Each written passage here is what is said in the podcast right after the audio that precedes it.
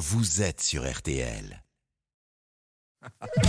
L'auditeur du bout du monde. Bonjour Lionel. Bonjour Eric, et bonjour Lisa Marie également, et bonjour à tous les auditeurs. Bonjour Lionel. Où êtes-vous aux Pays-Bas, mon cher Lionel? Alors euh, là actuellement, je rentre vers les Pays-Bas parce que j'étais euh, cette semaine en visite clientèle et j'avais un salon dans le sud de la France. Oui. Et là, je suis sur la route du retour. Du retour. Euh, où où vivez-vous Dans Amsterdam, Rotterdam? Non, pas du tout. J'habite un- une petite ville en plein centre du pays qui s'appelle Woudenberg. Si on traduit en français, ça fait forêt et montagne. Oui. C'est Forêt-montagne. une petite ville en plein centre des Pays-Bas, alors qui est très connue, euh, pas trop en France, mais si on regarde les livres d'histoire, ce, ce village est assez connu parce qu'on a l'exclusivité, entre guillemets, euh, d'avoir euh, un monument historique euh, très important et unique. C'est on a une pyramide. Ah bon? Il y a une pyramide Eh oui, au, on- au milieu des euh, Pays-Bas. Voilà, c'est unique. Euh, C'est-à-dire que, euh, comme vous savez, les Pays-Bas, euh, Napoléon était aux Pays-Bas aussi. Oui. Et euh, en étant en plein centre des Pays-Bas, on a une colline qui fait 35 mètres, 40 mètres, Oui. pas très très haut. Mais euh, les soldats de Napoléon ont érigé à cet endroit-là une pyramide. Et, euh, et au, et au sommet de cette pyramide, vous avez aussi un genre de, de belvédère, hein, un petit obélisque. Et ça permettait aux soldats de Napoléon de pouvoir, euh, je dirais, euh, Surveillé. contrôler tout, voilà, contrôler tout le centre. Et euh, Mm. quand il fait beau, on a une vue à 3- 360 degrés de presque 100 km. Bon, Donc ça serait- permettait aux soldats de au- Napoléon de vraiment tout contrôler. Il serait bien au syndicat de tourisme. euh, C'est vrai, hein, ouais, il présente bien. Tout à fait. Et Ah, j'ai- oui, et oui, oui. alors, dis donc, ce, ce week-end, Lionel, j'ai croisé un Français qui avait travaillé 8 ans aux Pays-Bas et qui me Mhm. disait. Et qui me disait, vous savez, les, les Hollandais, c'est quand même un sacré peuple, parce que un peuple qui fait des polders, réfléchissez à, à ce que ça veut dire symboliquement. Ce sont des gens qui, depuis toujours, essaient de gagner du terrain pour agrandir leur pays, pour gagner sur la mer.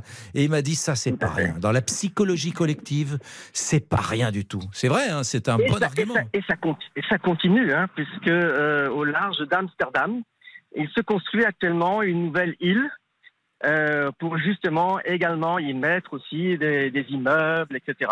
Ouais. On continue à se, à se développer. Alors là, c'est pas vraiment sur la mer, c'est c'est ce qu'on appelle la mer intérieure. Hmm. Euh, et c'est vrai que ils ont la technique, ils l'ont fait aussi à Dubaï, il me semble, ils l'ont fait aussi Ils ont, au la, ils ont la Japon, technique, euh, ils ont la volonté de s'agrandir technique. toujours, Ouais. tou- toujours. Mais alors, euh, ce qui est euh, absolument fascinant, c'est que c'est un peuple euh, finalement qui a toujours été un peuple de grands navigateurs, qui a toujours été en expansion, qui a toujours été bon, à l'époque coloniale, qui avait conquis des îles. Alors c'est un tout petit pays. hein. Et la, la question, Ouais. ce que je veux euh, vous, vous poser, c'est celle de ce peuple de commerçants. On dit toujours que les Hollandais sont des commerçants terribles, incroyables, durs en affaires, mais c'est vrai ça. Tout à fait. Oui. Et surtout, très organisé et très structuré, très carré.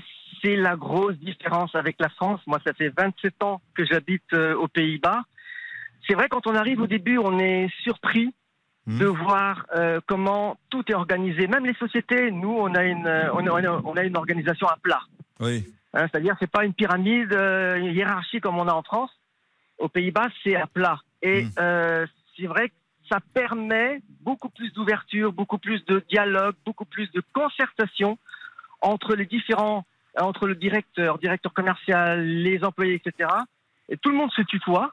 Ça, c'est quelque chose de très important. Le tutoiement est devenu euh, important aux Pays-Bas par rapport à, à nos amis euh, flamands, belges, Oui. qui eux sont très vouvoiements. Sont très vouvoiements. Le Dites-.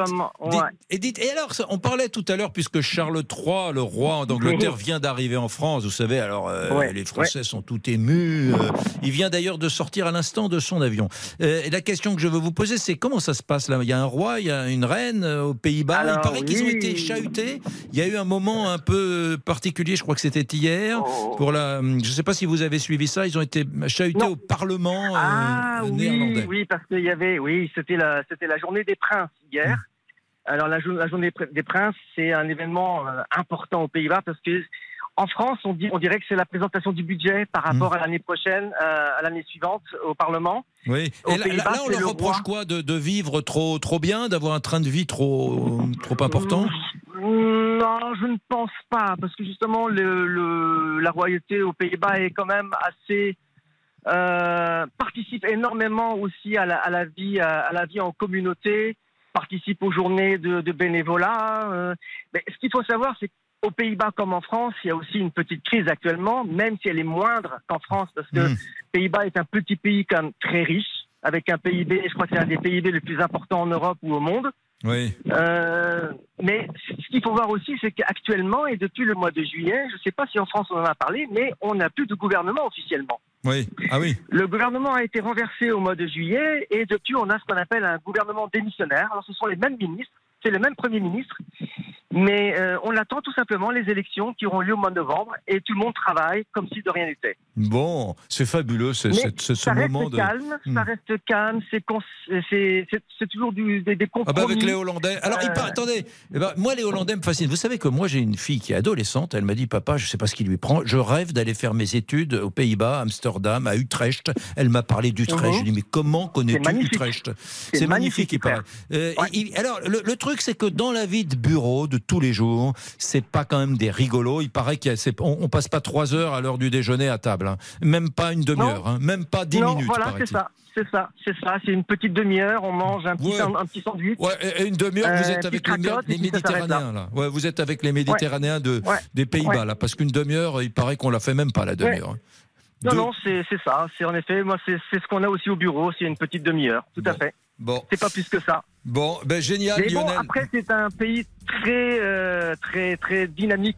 Ouais. Et euh, bon, il faut dire aussi que le port de Rotterdam aide énormément au développement de l'économie euh, néerlandaise. Oui, Ça, non mais c'est un pays dynamique et c'est un pays où un- où où- où- où il n'y a pas de déficit budgétaire, où ça rigole pas. Ah, Il n'y a pas la culture Ça, du déficit. Je crois hein. que c'est un des rares pays avec l'Autriche en Europe où on est, en- on est, on est encore en, en bénéfice. Ouais. Tout à fait. Bah, tout vous à fait, imaginez, tout non, la tout France qui a 3 On 000 a ce milliards de, dettes. On a ce bonheur-là. La Et France en, qui a plus, 3 pour, 000 et en plus, pour parler, pour parler un peu entre faire un parallèle entre la France et les Pays-Bas, on a la chance aussi d'avoir un niveau de plus élevé. Les salaires sont plus élevés qu'en France. Ouais. Mais aussi, quand on regarde le panier, si on faisait le panier moyen RTL aux Pays-Bas, vous vous apercevrez qu'on a une différence de près de 30% sur les prix. Ouais. Et c'est-à-dire pas en- négligeable. plus en en plus, en plus, En c'est-à-dire en moins, en moins. C'est-à-dire, nous, c'est beaucoup moins cher. C'est moins cher, oui, c'est ça. C'est moins, moins cher. cher, On- on moins peut, cher. à salaire égal, on peut acheter plus de choses avec euh, Ouais, aux. Pays-Bas. Dites, dites, ils Tout nous prennent, ils nous- soyons, soyez honnêtes, ils nous prennent pour des Oui. gens gentils, mais un peu des, des clampins, non, les, les Néerlandais. Les Français, Ouais. ils sont sympathiques, mais euh, Ouais. c'est, hein, on est d'accord. Ah, les, les, les Néerlandais adorent la France, adorent les, les paysages, adorent la nourriture, adorent le vin, etc. Mais, mais, mais, Mais c'est vrai que c'est un peu comme les Allemands aussi. euh, ouais, un Hmm. peu des feignants. bon. C'est vrai que les, les Français sont vus un peu comme des feignants, un peu, un peu. Bon, merci. Aux, aux Pays-Bas, il y a très, très, très peu d'allocations euh, par rapport à la France. voilà. Merci, les- Lionel. J'adore cet un, instant. tout un, tout un, du tout un français, sujet à de- développer. de Tout un l'auditeur du bout du monde. J'adore. Bon, je vous embrasse très fort. Merci De Lionel. même. À très bientôt, les À amis. très À bientôt, bientôt. Eric. À- Bonne émission. À bientôt. Merci Au revoir. beaucoup. Au revoir. Dans un instant, le service national pourrait de redevenir obligatoire. Est-ce que c'est une bonne idée ou pas? À tout de suite. 13h, 14h30 Les auditeurs ont la parole avec Éric Brunet sur.